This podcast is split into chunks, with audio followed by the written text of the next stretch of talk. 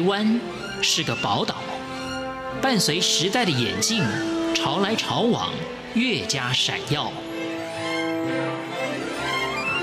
欢迎收听《潮台湾》，发现台湾的美好。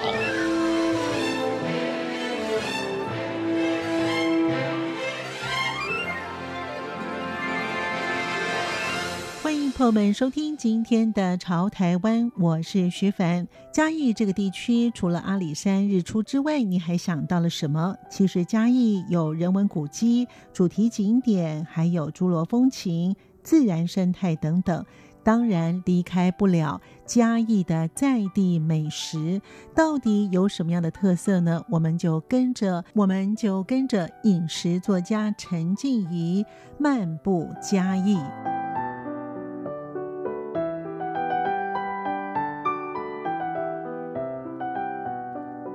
Hello，大家好。就是如果提到嘉义，可能不一定大家都知道，但是如果讲到阿里山的话，可就是呃相当的有名。我们到了阿里山这个地方呢，到底要吃哪些东西呢？第一个建议大家可以来这里找爱玉。爱玉是什么呢？爱玉是一种台湾的特有亚种，全世界呢只有台湾有这样子的产品，叫做爱玉哦。它长在有些在很高的树林，然后所以就是有些在比较低矮的地方，但是它的摘采不是太容易，可能都要麻烦你的原住民邹族的人呢，他们才有这样子的对于山林里面比较了解，才有办法去摘采这个爱玉。这个爱玉呢，摘采下来之后，把它剖开，然后它的籽全部都在里面，所以要把它翻开来。来去曝晒，那曝晒之后呢，才会是我们能够拿到的这个果实。那这个果实还要再用这类似丝袜或者是棉布把它包起来，然后把它放到煮过的自来水里面啊，去搓揉，搓揉它一段时间之后呢，它就会慢慢的凝固，变成了一个类似果冻的感觉。然后呢，再把它切来，变成加点柠檬、加点蜂蜜一起来吃。是一道呃很清爽的甜品，其他地方都没有爱玉吗？但是我知道台湾很难的去找到野生的爱玉，所以假货很多。那如果你真的想要吃野生或者是吃到天然的爱玉的话，最好就是在这个阿里山这边可以买到，然后自己回去搓揉，这样子就能够保证吃到的是。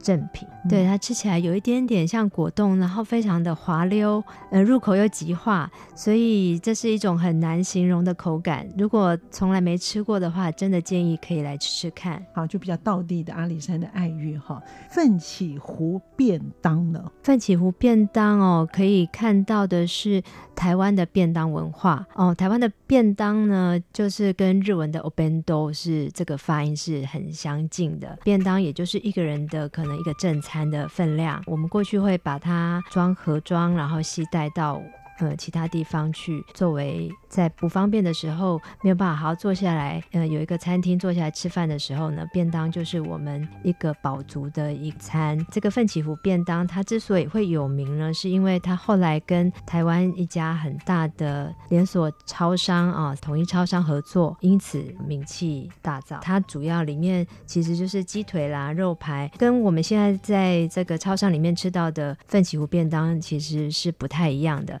所以如果来到原产地呢，建议也可以来尝一尝奋起湖便当。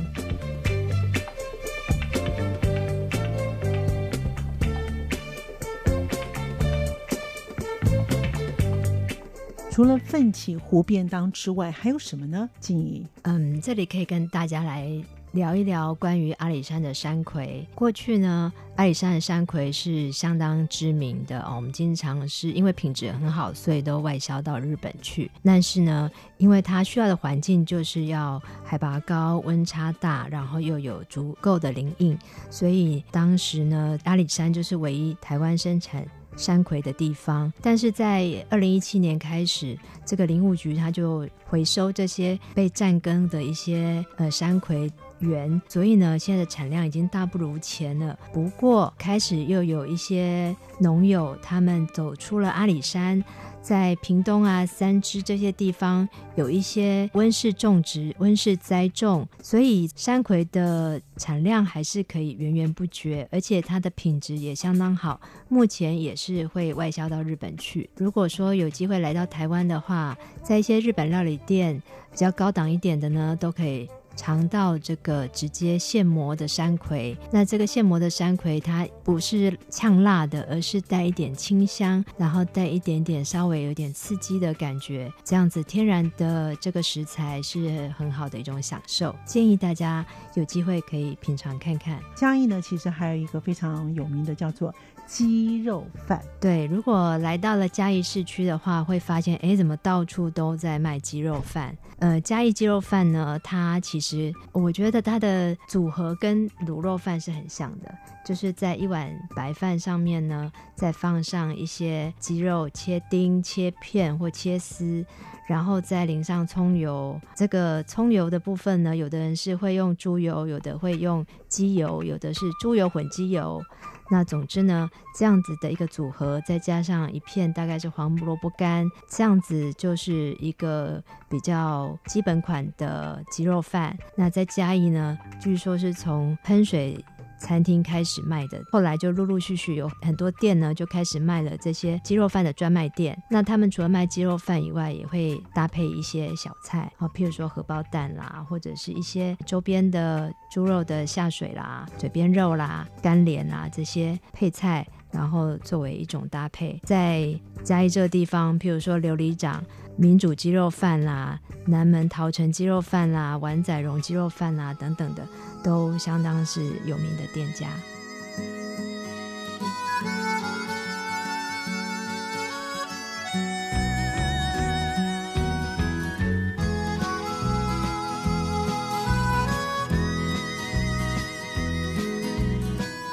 水库附近有什么样好吃的？就吃一些海鲜类的东西喽。是的，在它其实很临近曾文水库，台湾人。也还蛮喜欢吃水库鱼的，认为这个水库鱼它其实是很天然，然后呃水质也是相当干净，所以在曾文水库附近就常常会有这个活鱼几吃啊，活鱼五吃啊，活鱼十吃啊等等不同的烹调方式，这个也是可以去尝一尝。那当然哦，就是在水库附近最有名的就是砂锅鱼头。呃，嘉义市区有一家很有名的，就叫做林聪明砂锅鱼头。呃，每天都是大排长龙，而且从一个店面变成四五个店面、五六个店面这样子，是相当壮观的。这家砂锅鱼头，其实我认为说最大的优势就是因为它人潮不断，所以它用料都会非常的新鲜，它一直不断的在流动着。它的汤头呢，其实是很讲究的，这个猪骨高汤，每天都要熬超过八个小时，熬到变成了浓浓的这个豆浆色为止，还会再加一点沙茶，所以它的汤头呢是有一点点带辣的。最重要的就是这个鱼头喽，鱼头用的就是水库里头，新鲜运送的，就是大头鲢。这个活鱼，它不只是头而已，它会连头腮旁边还有一一块肉一起入锅。那油炸之后呢，再入锅去熬煮。那它会连同一些大白菜啦、扁鱼啊、金针、木耳、豆腐、豆皮啊、蒜头啊、葱啊，还有五花肉等等的用料。非常的丰富，一起去熬煮，当然是越熬呢，这个汤头是越鲜甜越好喝，肉也会慢慢的软烂，就适合来品尝。其实鱼头就是我们油炸之后来煮这个嗯砂锅鱼头嘛。那鱼身有的人就会把它，因为它鱼太大只了，就会把它切块啊、油炸。那也有人会单点这些鱼身来吃的。这个砂锅鱼头是有故事的哦，什么故事呢？听听看，静怡跟我们分享。哎，说到这个故事，其实是蛮有趣的。我认识他们的第三代哦，叫做佳慧。那佳慧她有一次就这样跟我说，她说，呃，一开始的时候，他们家其实是在卖冬菜虾仁饭汤。这个东西呢，在嘉义是相当道地的一个食物。不过呢，因为他阿公呢，就是很喜欢。到处爬爬照。就是有一次他钓鱼钓了很多鱼回来，不知道怎么处理，因为当时没有冰箱，所以通常都是会把它油炸起来。作为保存，自己家里头本来就也会煮一些菜尾汤，我们叫做应该就是什锦汤，可以这么说，就是把一些剩下的剩料呢一起卤成一锅，那这个汤头呢就也很甜，但是又不会浪费食材，那就把这个鱼呢放下去一起煮了。有时候呢，因为家里人口多嘛，所以就大家集合来一起吃。有时候呢，呃就因为鱼比较多呢，就会分给这一些。常客一起吃，那常客吃了之后就觉得说，哎，这个味道不错，哎，所以就会要求说，哎，是不是可以经常来做这道菜？那时候就叫鱼头锅。阿公他其实是很爱乱跑的，他有时候并不是真的去钓鱼，他其实是跑到菜市场里头去买鱼头，然后呢就跑去跳舞。所以呢，呃，这就是变通的方法。这个阿公其实过世是的算蛮早的，佳慧的爸爸也就是林聪明，他大概。十九岁的时候就接下了棒子来做砂锅鱼头，后来因为林家的名字已经被注册了，所以他爸爸就认为说，既然是我做的东西呢，我就要自己负全责，所以他就很大胆的用自己的名字来取做店名。也就是说，我遇过林聪明哦，他有说过，只要是他家用的东西，就跟店里头用的东西一样，他要让大家知道说，会用一个类似。对待家人的方式等同于对照呢对待客人的方式，所以后来原本他们家冬菜虾仁饭汤就已经在嘉义算是小有名气，慢慢的有了自己的店面之后呢，就取名叫做林聪明砂锅鱼头。是阳光，翅膀打开了世界之窗，是阳光翅膀环绕着地球飞翔。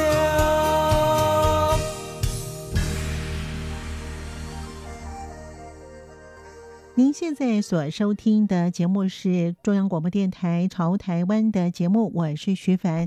在今天节目当中，跟着饮食作家陈静怡走访了嘉义，有吃到了爱玉鸡肉饭，还有砂锅鱼头，有不同版本，有乡村版跟城市版。再跟静怡一起走访嘉义。那有个有趣的地方哦，因为我们听常常听到砂锅鱼头的“砂”都是会用石字旁嘛。石头的石，但是林聪明的砂锅鱼头却是用沙子的沙，是水字旁的，这是为什么呢？因为他阿公当年呢其实是不识字，所以当别人写成石字旁的砂锅的时候呢，他因为不会写，所以他每次都误写成沙子的沙。他们现在第三代觉得说，既然一切都是传承于阿公的 DNA，所以他们也就很尊重的沿用了这个沙子的沙来代表他们不忘本，然后。很呃缅怀他们的阿公，所以就原汁原味的呈现就对了。没错，嗯，我们可以看到城乡的差距。同样在嘉义，林聪明的砂锅鱼头是属于市区版，所以因为在都会区，大家比较希望用料是很丰富的，然后鱼头的比例小一点，因为通常可能是少人口来一起食用，就会希望它看起来丰盛，但是又不会假稠吧这样子，不会吃的太粗糙，但在大埔这个地方，它同样也是靠近曾文水库，它也有砂锅鱼头，不过它的这个表现就跟这个市区的砂锅鱼头有一些不一样，它的配料比较简单一点啊、譬如说一样是有大白菜，然后一样有蛋酥、芋头、腐皮、鱼丸，大概就是这样子。它的鱼头就会大很多，让人家看起来是比较壮观的。嘉义这个地方哦，很有趣的是，如果问说、你们都怎么吃砂锅鱼头呢？台湾一个导演叫魏德胜，他说他的吃法都是砂锅鱼头配白饭。那大家一听到他这样说之后，就说：哎，你是不是嘉义人？没错，在嘉义当地人哦，他们吃砂锅鱼头的方式就是一锅鱼头，然后配一碗白饭，有点像这个我们讲本汤啊。就是饭汤，其实砂锅鱼头呢，还有一个重点，就是最好吃的地方叫鱼喉，喉是喉咙的喉，但它的位置呢，就是大概是在筛盖底下翻过来哦，呃，眼珠跟筛盖中间的那个位置，那块地方通常都会给客人主客或者是长辈吃。一般呃小孩子的时候是吃不到的，一头鱼就只有那么一小口，所以很珍贵。所以下回来到台湾，一定要去嘉义走走。徐帆祝福您，感谢您的收听，我们下次见。